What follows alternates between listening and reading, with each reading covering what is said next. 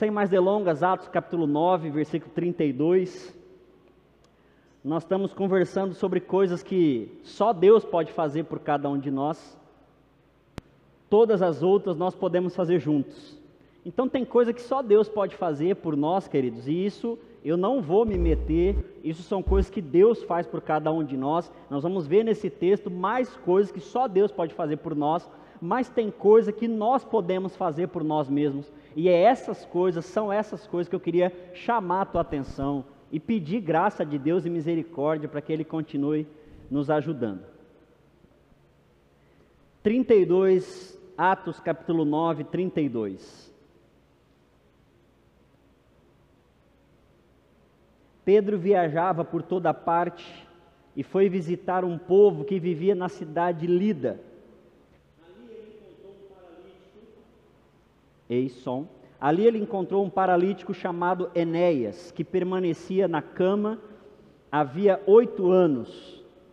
Pedro lhe disse: Enéas, Jesus Cristo cura você. Levante-se, arrume sua maca e vá. No mesmo instante ele se levantou. Todos os moradores de Lida e também de Saron viram o que aconteceu com Enéas e se converteram ao Senhor. Havia em Jope uma discípula chamada Tabita, que em grego quer dizer Dorcas ou Gazela. Sempre fazia o bem às pessoas e ajudava os pobres. Por esse tempo ficou doente e morreu. Seu corpo foi lavado pelo sepultamento, colocado numa sala no andar superior e quando os discípulos souberam que Pedro estava ali em Lida, enviaram dois homens para lhe ajudar, desculpa, para lhe suplicar: por favor, venha o mais rápido possível. Pedro então voltou com eles, assim que chegou, foi levado para o primeiro andar. O cômodo estava cheio de viúvas que choravam e lhe mostravam os vestidos e as outras roupas que Dorcas havia feito para elas. Pedro pediu para que todos saíssem do quarto, então ajoelhou-se e orou. Voltando-se para o corpo da mulher, disse: Tabita, levante-se. Ela abriu os olhos e, quando viu Pedro, se sentou. Ele lhe deu a mão, a ajudou a levantar e, em seguida, chamou os discípulos e as viúvas e apresentou a Tabita viva. A notícia se espalhou rapidamente por toda a cidade e muitos creram no Senhor. Pedro ficou em Jope mais alguns dias, hospedado na casa de Simão, um homem que trabalhava com couro. Vamos orar mais uma vez?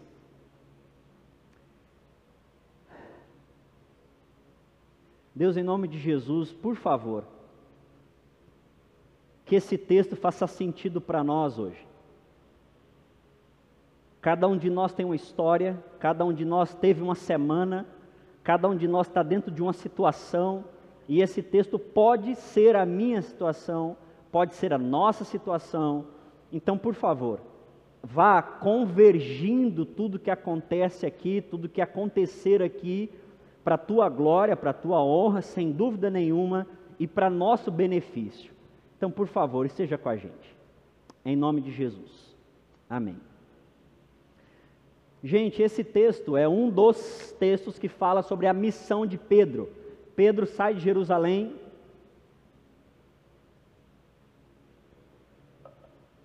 Abrindo um parênteses aqui, parece que quando a gente fica mal de uma coisa, vai outras também, né?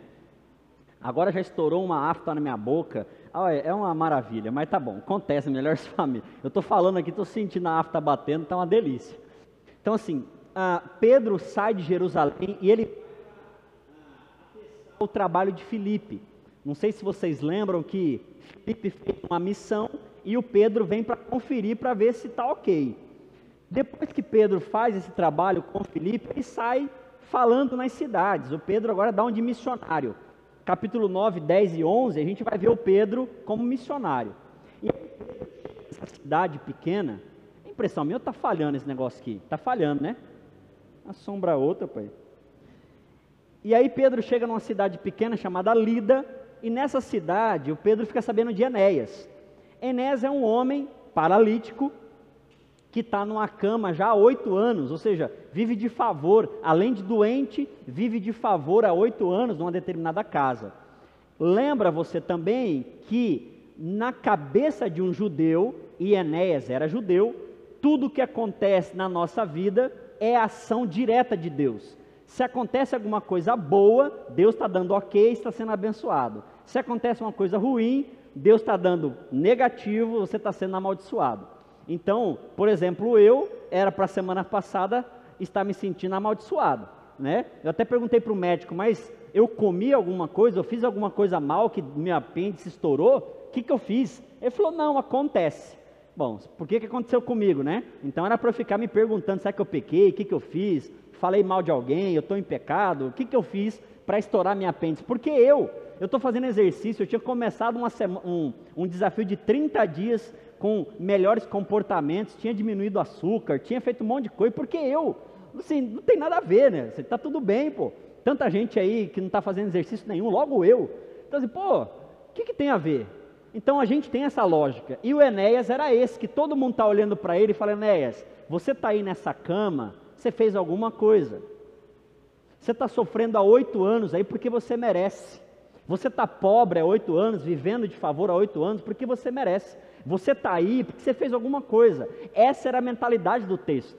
Essa é a mentalidade judia. E cuidado, porque de vez em quando eu e você também temos essa mentalidade. De vez em quando eu e você, gente, eu cheguei no hospital da Unimed 1 e 7. Eu lembro que eu estava com uma dor absurda, nunca reclamei de dirigir meu Fusca, mas aquele dia, um calor e uma dor horrível, deixei os meninos na escola e fui para o médico, estacionei lá na Unimed, agora capitalismo do inferno, até para você ser atendido tem que pagar estacionamento. E eu fiquei sendo atendido e pensando, cara, seis reais a hora, vai dar uma pancada esse negócio, mas tá bom. E com dor, o que, que eu fiz para merecer isso?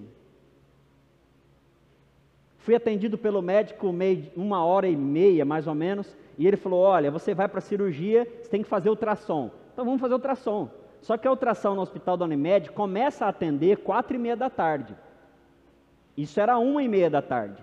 Então eu tinha três horinhas de dor, sentado numa poltrona. Você sabe que é sempre aquelas poltronas do papai, uma delícia, né? Muito bem atendido, muito bem servido. Não posso falar da enfermeira. As enfermeiras é, foi, foi atendimento nota 10. Mas eu estava com dor, gente. E eu fiquei de uma e meia a quatro e meia da tarde, eu e mais duas pessoas, com dor até quatro e meia. Então, você fica assim, cara, Deus, e aí? Não vou falar para você que não passa, gente, passa. Passa na sua cabeça, cara, o que, que, é? Por que, que logo comigo, de vez de eu ficar doente umas quatro da tarde, porque já ia ser rápido, já passar no ultrassom, eu tenho que ficar doente de manhã para fazer ultrassom quatro e meia, cinco horas da tarde. Por quê? E aí eu acho que, de vez em quando, acho que passava na cabeça do Enéas essas crises também. Agora, gente, eu preciso já tirar isso de vocês. Dor de barriga, dor de apêndice, tropeção, dor de cabeça, bater o carro, são coisas que acontecem, são contingências da vida. Então não tem a ver diretamente com questões espirituais, em nome de Jesus, tira isso de uma vez por todas na sua cabeça. As coisas de ruim que acontecem na nossa vida, acontece porque você está vivo. Se você está vivo, você está à mercê de sair na rua e bater um carro, de sair para correr, estourar seu apêndice, de você comer o negócio e ficar engasgado, acontece com qualquer um de nós, faz parte da vida. Então tira de você essa noia que a gente aprendeu, eu também aprendi com ela e ela fica às vezes me perturbando na minha cabeça, por que, que isso acontece? Mas sai disso. E por que, que eu tenho que dizer para você sair disso? Porque o Pedro, olha lá versículo 33, Pedro entra na casa do Enéas e nem pergunta nada. Pedro não faz oração de expulsar demônio, Pedro não perdoa pecados. O Pedro entra, olha para o Enéas e fala: Enéas, Jesus está te curando agora, levanta e arruma sua cama. E aí, gente, eu preciso dizer para vocês o nosso tema, né? Tem coisas que só Deus pode fazer por você. Milagre, só Deus faz por você, irmão, em nome de Jesus. Não tem jeito. Você vê que o Pedro não acha que o poder é dele. O Pedro olha e fala: Olha, ô Enéas, ser curado em nome de Jesus. Quem faz o milagre, quem age com poder é Deus. Mas tem um outro detalhe que eu acho legal nesse texto. Não sei se você percebeu. Agora, Enéas, arruma sua cama. O que tem responsabilidade minha e sua de fazer, meu irmão e minha irmã, é sua responsabilidade de fazer. Deus não vai fazer. Então, arrumar a cama era a responsabilidade de Enéas. O milagre, Deus. Arrumar a cama, Enéas. O milagre na minha e na sua vida, só Deus vai fazer. Tem coisas que é só Deus que faz. Mas as outras, gente, é responsabilidade nossa. A nossa saúde é responsabilidade nossa. É claro, por que, que eu perguntei para o médico, tinha alguma coisa que eu podia fazer para evitar que a apêndice estourasse? Não, mas se ele falasse tem, eu tenho que cuidar da minha saúde sim. Gente, isso é responsabilidade nossa, não adianta você ficar orando para Deus te curar e você ter uma vida desregrada falando de comida. É responsabilidade sua, não coloque para Deus responsabilidade que é sua. Sua vida, seu trabalho, tem tanta gente pedindo trabalho para Deus, e eu sei, mercado de trabalho não está de brincadeira. Mas também eu desconfio de gente que não para em trabalho nenhum. Porque o que Deus dá de serviço, Ele dá, mas também você tem que fazer a sua parte, pô. E eu morro de vergonha de indicar algumas pessoas, eu parei até de indicar. Esse dia o Patrick falou para eu indicar alguém, eu falei, Patrick, eu. Cara, eu me reluto muito de, de ficar indicando pessoas. Crente, então, ô desgraça. Porque pede emprego para Deus, aí Deus dá emprego e o cara é vagabundo, não chega na hora, trabalha mal feito. Não, gente, arrumar a nossa cama é responsabilidade nossa. Meus filhos estão tá aqui, Mateus acorda, bom dia, bom dia, já arrumou sua cama? Responsabilidade sua, é a sua cama, é o seu quarto. Eu posso fazer? Claro que posso fazer. A mãe dele pode fazer? Claro que pode fazer, mas a gente precisa ensinar que a responsabilidade minha e sua é sua responsabilidade. Gente, final do mês, início do, de outubro, vou trazer uma palestra para os casais da igreja sobre proteção de filhos com questão sexual. Nós precisamos aprender a proteger nossos filhos das questões de abuso sexual. É responsabilidade nossa como pai e mãe. E quando a gente sabe que os dados de abuso sexual infantil está dentro de um raio de pai, mãe, vô, primo e tio, nós estamos falando que é dentro da nossa casa que nossas crianças estão sendo abusadas é responsabilidade nossa. Aí acontece a gente fica, ah, Deus, por quê? Cara, é responsabilidade sua cuidar. Então o que é de responsabilidade nossa, cuide. Teu casamento é responsabilidade sua. Deus rela pelo casamento? Claro, gente. Deus quer divórcio? Óbvio que não. Mas é responsabilidade sua, do casal. Os dois têm que fazer a sua parte para manter um casamento. É óbvio. Parece óbvio, né? Mas nem sempre é. Aí depois estoura lá na frente, ai, eu vou orar para Deus converter. Você tinha que ter orado, ou ter tá orando enquanto você está casado para manter o teu casamento. Meus irmãos estão casados aqui. Gente, arruma a sua casa, arruma a sua cama, se é que você está me entendendo. Eu tenho que orar, claro, porque tem coisa que só Deus pode fazer, gente. Perdão dentro de um casamento eu acredito que é só Deus que pode ajudar alguém a perdoar alguém dentro de um casamento. Eu acredito. Mas também não força a amizade, né? Então a gente precisa arrumar a nossa casa. Agora tem uma outra coisa, uma outra leitura sobre Enéas que eu queria trazer para você, porque Enéas, gente, era símbolo também de uma comunidade judaica que estava paralisada. Pensa uma coisa que a religião faz comigo e com você: religião nos paralisa. Religião deixa a gente estagnado. E o Enéas é o símbolo de uma comunidade judaica que está em Lida, uma igreja, pronto. É o símbolo de uma igreja em Lida que está paralisada. Há oito anos parou, não faz nada, nem para cima nem para baixo. E aí eu queria trazer isso para mim e para a sua vida. Será que a religião nos parou? Será que você está paralisado? Pastor, como que eu vou saber? Bom, como é que está a sua vida de oração? Como é que está o uso dos seus dons? Como é que está o uso do que Deus te deu como vida? E, gente, a gente paralisa, viu? A gente paralisa. Então, sobre o Enéas, tem essas coisas que eu queria chamar sua atenção. Deus faz milagre? Sim, gente. Eu creio no milagre oro por cura, oro por casamento, oro por filho, eu oro quando eu dirijo, quando a gente vai viajar, todas as vezes que a gente viaja, a gente ora, eu acredito. A última vez que eu dormi viajando, dirigindo, desculpa, nós oramos, nós oramos. A gente orou, né, Taia? Orou. Estou tentando lembrar que não orou. Só que eu estava cansado, eu não respeitei o meu corpo. Adianta orar? Claro que adianta orar, mas é responsabilidade minha. Então a prudência, o respeito é meu. Eu dou a Deus o que é de Deus e que é responsabilidade minha, a gente precisa assumir. Em nome de Jesus, assuma. O texto continua, e aí chega no que eu queria chamar sua atenção assim, talvez com mais peso ainda. Versículo 35: Todos os moradores de Lida e Saron viram Enéas. Quem era Enéas? Paralítico, paralisado numa cama há oito anos. A cidade viu Enéas e se converteu. Se você viver a cura e o tratar de Deus na sua vida, as pessoas à sua volta vão ver e você não precisa falar nada, porque a gente sabe quando alguém é curado e curada. Chega perto de gente que é sadia emocionalmente, espiritualmente, você vai ver que fulano ou fulana é sadio emocionalmente. Chega perto de um casamento sadio que você vai olhar, fala, poxa, aí tem um casamento sadio, não é assim, gente? Quem faz isso na nossa vida? Deus. Então você pode ser um grande evangelista de casamentos, se o seu casamento, se a sua vida, se a sua vida profissional for algo a ser exemplo. Em nome de Jesus. O texto continua e aí fala de uma outra pessoa. Havia em Jope uma discípula chamada Tabita. Tabita é interessante que pode ser Dorcas, em algumas Bíblias, não sei se na sua, traduz como gazela.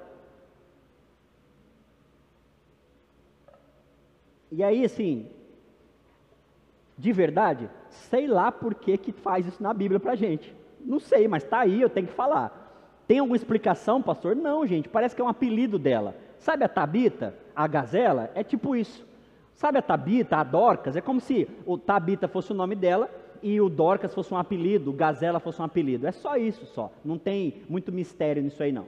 Então, tinha em Jope uma mulher chamada Tabita, e olha o detalhe de, de Tabita. Sempre fazia o bem às pessoas e ajudava os pobres. Essa mulher fica doente e morre. Seu corpo é colocado no andar superior da casa e aí chamam Pedro para vir. Enéas era símbolo de uma igreja paralisada.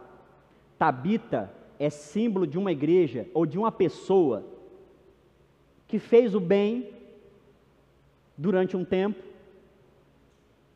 Já viu alguém assim? Era bondoso, bondosa, servia as pessoas, ajudava, mas de repente ela cansa, ela fica doente, alguma coisa faz mal para essa pessoa e ela morre. E aí eu queria chamar sua atenção e perguntar se você não é alguém assim, que um dia foi um apaixonado, uma apaixonada, Alguém que amanhecia na igreja, por exemplo, fazia bem para as pessoas, ajudava, tal. Alguma coisa no meio do caminho te machucou, aí você ficou dodói, não no sentido, não tô, não é pejorativo não. Você ficou doente, alguma coisa te adoeceu, você foi se fechando, foi se fechando, e hoje a sua vida espiritual e religiosa é morta.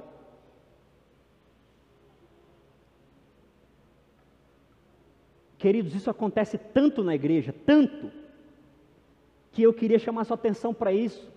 E por favor, se você é uma dessas pessoas que amava, se entregava, conversava muito com Tayana sobre isso, ela comenta que com 14 anos, na Renascer, ela abria e fechava a igreja, lavava, dava, lavava a igreja. Pergunta se hoje ela lava. Estou brincando. Se precisar lavar, vai lavar. Brincadeira, amor, tá tudo bem. Mas assim, a gente conversa aqui. Poxa, parece que tem uma época que a gente se entrega, faz tudo pela igreja, pelas pessoas, a gente ama, a gente ajuda e vai, mas aí as pessoas começam a machucar, alguma, alguma fala errada, alguém nos atravessa, alguém machuca, alguém não reconhece, alguém atropela, e aí você vai ficando doente, doente, e essa doença mata a gente. E aí você não fica só estagnado como Enéas, você é uma Dorcas, morto espiritualmente. Morto, porque aquela pessoa que você era, aquela entrega que você tinha, aquilo vai te te fazendo mal. Gente, em nome de Jesus, eu queria muito que o Espírito Santo hoje te curasse. Eu queria me colocar aqui como um Pedro, olhando para você e falar em nome de Jesus, Dorcas. Deus te cura hoje. O teu corpo está sendo é, tratado, a tua dor está sendo tratada. Gente, se permitam ser tratados pelo Espírito Santo de Deus. E se você é essa Dorcas que morreu porque alguém te machucou, hoje, em nome de Deus e da igreja, eu estou te pedindo perdão. Se alguém abusou da sua boa vontade, e pensa na galera que gosta de abusar da boa vontade dos outros, é a igreja. Se, se a gente abusou da sua boa vontade, perdão. Estava comentando com alguém essa semana no WhatsApp. Igreja não pode ser pesado para ninguém. Não pode ser um só carregando peso, não, gente. Por isso que é isso que eu acredito como igreja, comunidade, a gente vai aqui se ajudando, não pode ser pesado para um e para outro. Esses dias a gente estava falando sobre o café da manhã. Não sei se você sabe, mas domingo às oito e meia da manhã tem café da manhã aqui. Mas eu já pensei de parar com o café, porque é uma pessoa que vem, faz café todo dia, lá, lá, lá, lá, lá. uma só pessoa, não, está errado, porque ela pode se cansar. E a gente às vezes nem vem. E quando vem não dá moral. Tudo bem também se você não vir, ninguém é obrigado. Mas você está entendendo que não pode só uma pessoa todo domingo vir aqui oito e meia da manhã e fazer café e chá. Não pode. Por quê? Porque cansa, gente. Cansa. Ficar no colo de um só cansa.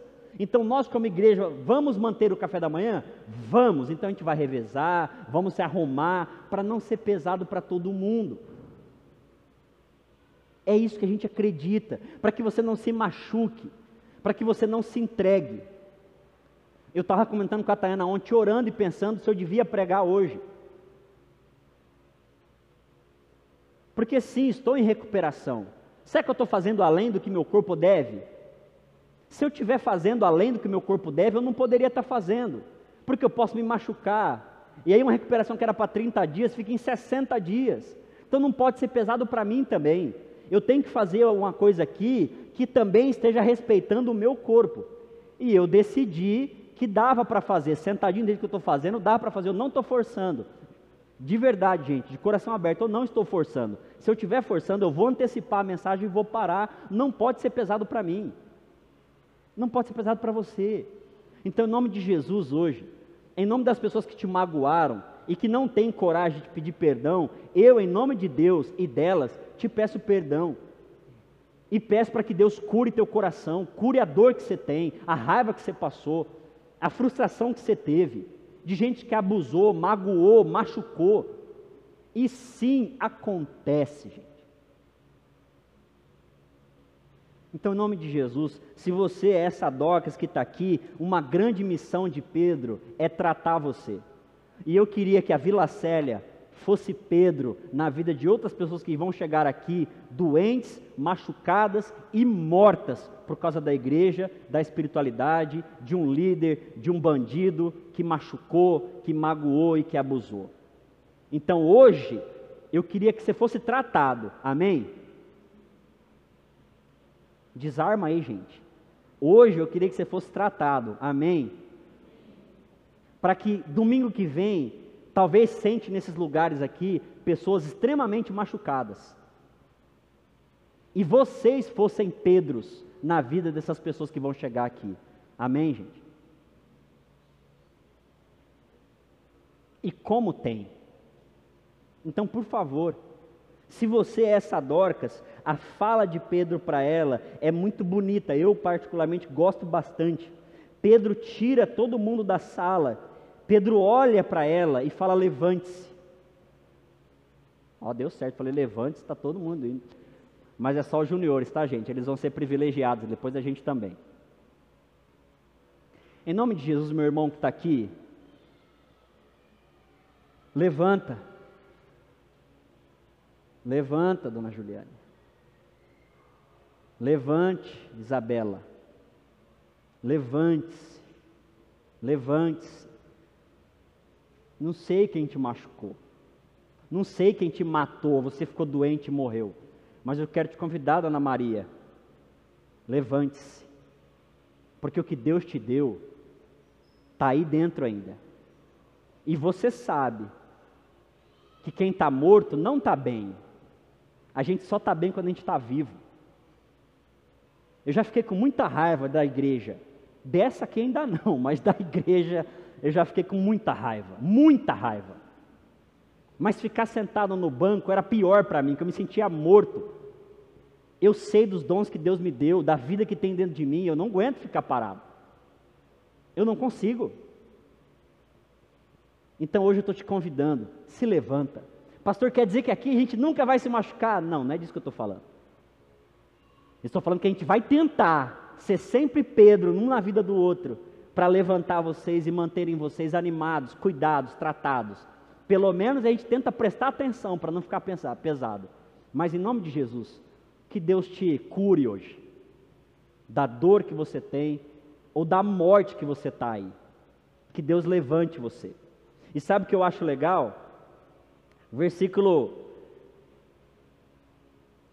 39.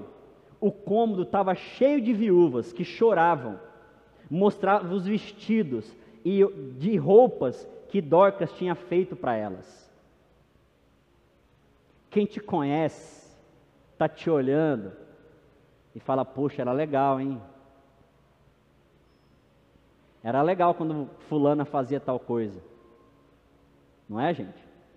Vê se não traz a memória. Quando é o dom e o talento do outro. Pô, era tão legal. Quando fulano de tal fazia tal coisa. Era tão legal. Imagina aí uma cena. O que falariam de você, Marcos? O que falariam de você, Valnice? Quais são os vestidos que a gente tem entregado para outras pessoas? E elas olham para nós agora e falam: puxa, fulana fazia uns vestidos tão legais e agora está aí morta, machucada, magoada e não consegue fazer mais nada. Queridos, em nome de Jesus, se levanta. Você pode não perceber, mas tem muita gente que recebeu um vestido que você fez e olha para você hoje e fala: puxa, morreu. Aquele vestido, aquele café, aquele abraço, morreu. Hoje a família deles não está aqui, eu vou, eu vou falar e depois eu corto lá quando eu mandar podcast. Há uns dois meses atrás a gente perdeu um grande amigo. Eu perdi um pai para mim, que era o Dário. Inclusive o filho dele pregou semana passada aqui, talvez comentou um pouco sobre isso. O Dário tinha um negócio assim que era impressionante. O amor e o carinho que ele tinha pelas pessoas. E toda vez que ele chegava na igreja, eu sempre sentei na frente, ele vinha me abraçar, falava: Filho, estou aqui, Deus te abençoe. E fora meu pai, se bem que meu pai até hoje não é mãe de beijar, mas fora meu pai, ele era o homem que ainda me dava beijo no rosto. Eu estava sentado, ele me abraçava por trás, falava, dá essa barba só, me dá um. Mas ele me abraçava, se pegava na nuca, se aquela barba. Eu, eu, não gosto, né? Tem gente que gosta, mas dava raspada assim. E eu falava, bicho, não é legal não, viu? Carinho eu tô sentindo, mas essa raspada não é jóia não. Aí ele me beijar, falar, filho, tô aqui, Deus te abençoe. E aí, domingos depois eu fui pregar, olhei para trás, estava a família dele inteirinha ali, filho, a mulher, tudo. E aí me veio aquele peso, aquela falta que fez o abraço do Dário, o beijo do Dário, falando, filho, estou aqui, Deus te abençoe.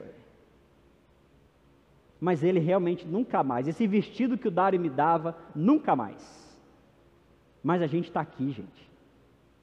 Você está aqui, eu estou te vendo. Por favor, o vestido que você faz, só você faz. Entrega isso. E se você está morto, pede para Deus, Deus me ajuda. Eu não acredito mais. Eu não tenho mais vontade, morreu dentro de mim. E eu tenho certeza que Deus vai te dar.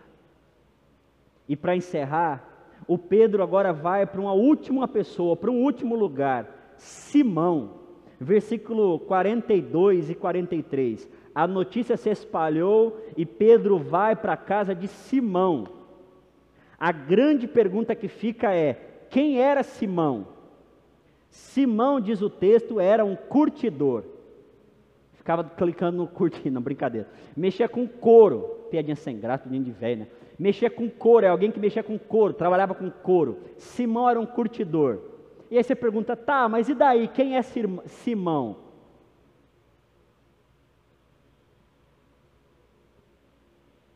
Ninguém. que, que Pedro faz na casa de ninguém? Cuida do ninguém. Irmãos, eu quero fazer parte de uma igreja, e eu quero crer que eu já faço parte de uma igreja, que eu sou pastor de uma igreja, que a gente vai na casa do ninguém. Vocês estão entendendo o que eu estou dizendo? A gente precisa ir na casa do ninguém. Normalmente a igreja só vai na casa de alguém. Do Enéas, que era um famosinho, da Dorcas, que era alguém que todo mundo conhecia, mas a nossa igreja, a partir do Pedro, vai na casa do Simão, e Simão não é ninguém, é alguém esquecido, é um marginal. Marginal é aquele que margeia, é aquele que não está no meio. Então Simão era um marginal, alguém que. Mas Pedro vai lá. Queridos, Deus pode curar o Simão? Sim. Deus cura Simão? Cura. Mas quem que cuida do Simão? Nós. Mas pastor, Simão é ninguém. Pois é, a gente quer ser a igreja, Vila Célia quer ser a igreja que cuida do ninguém. O que, a gente vai ganhar com isso? Nada. O que, que Simão ganhou na casa de Simão? O texto continua, não fala mais nada, só fala que ele foi lá, que ele se hospedou lá, que ele cuidou dele. Não ganha nada com isso. Mas a gente acredita que Deus ama e cuida de todas as pessoas. Então, quem é alguém e merece, e quem é ninguém e talvez não mereça, nós vamos, nós vamos cuidar. Eu queria viver isso com vocês. Amém. Amém, gente. Pense. Pastor, mas e aí o que isso quer dizer na prática? Quer dizer que a gente vai olhar para as pessoas aquela que entra muda, aquela que sai calada, aquela que talvez fica ali no cantinho dela, que ninguém na moral, a gente vai tentar olhar, a gente vai tentar cuidar. Pessoas que não se sentem merecedoras, a gente vai olhar para elas como merecedoras. É isso que nós estamos falando. É isso que Simão, é isso que Pedro faz na casa de Simão. E é isso que nós vamos fazer agora diante da mesa. E a mesa, ela não tem ponta. Graças a Deus, a mesa da Vila Célia não tem ponta. Porque não tem lugar melhor ou pior aqui.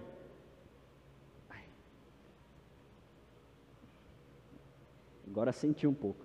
Não tem um lugar maior ou, ou me, melhor aqui, não tem um lugar de destaque aqui. Essa mesa sendo redonda, ninguém é mais importante ou menos importante. Todos somos, diante da mesa, iguais. E antes de chegar na mesa, eu quero orar por você para que você, quando venha participar da mesa, já se sinta abraçado por Deus. Talvez você esteja paralisado. E eu queria que Deus te abraçasse hoje. Talvez você é a Dorcas que se entregou, amou, apaixonou, serviu, abraçou, trabalhou, se machucou, adoeceu e hoje se sente morto ou morto. E eu queria que Deus curasse você hoje. Pastor, o que, que eu vou sentir? Você vai sentir só um, um toque assim. Deus vai pegar minhas perninhas e vai fazer eu fazer? Não, ele não faz isso. Ele só toca. Quem vai caminhar é você com as suas perninhas. Pastor, mas como é que eu sei que eu estou curado? Quando você sentir de Deus, Deus falando assim para você, filha, pode ir. Mas Deus, eu estou com medo. Pode ir, eu estou curando você. É assim que Deus cura a gente. Não espere que Deus vai, nossa, Deus vai me dar paixão de novo. Não é assim. Você vai se apaixonar de novo enquanto você volta a fazer aquilo que você um dia fazia com tanta paixão. Na minha vida foi assim. Deus não me curou numa mensagem dessa, de repente eu recebi outro sentimento e não. Eu só senti um vai, Joás, pode ir. Eu, Deus, mas eu não vai. E aí eu fui e Deus foi curando e foi tratando e hoje eu tô zero.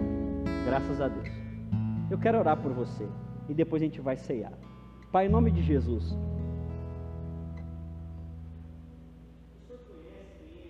Aqui, o Senhor conhece quem é Simão aqui, esquecido, largado, marginal.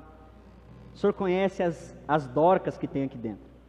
Gente boa, gente que se entregou para a igreja, para o evangelho, amou pessoas, ajudava pra caramba e se machucou.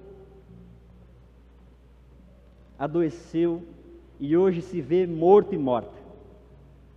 Deus, o teu espírito cura, então em nome de Jesus, vem com a tua cura em nome de Jesus sobre esse coração, sobre essa vida, sobre essa potência, sobre esse talento, sobre essa dor, sobre essa morte, em nome de Jesus, vem Espírito Santo de Deus e tira daí essa morte da vida. Para os paralisados, que estão cansados, não querem nem arrumar a cama mais, Deus, em nome de Jesus, troca esse ânimo, troca essa vida, troca essa roupa, devolve. Deus, o milagre só o Senhor faz. Faça um milagre em nossas vidas, a gente precisa do Senhor. Às vezes a gente nem percebeu que está paralisado, a gente está vivendo, estamos trabalhando, estamos vivendo nosso casamento e nem percebemos que nosso casamento está paralisado já.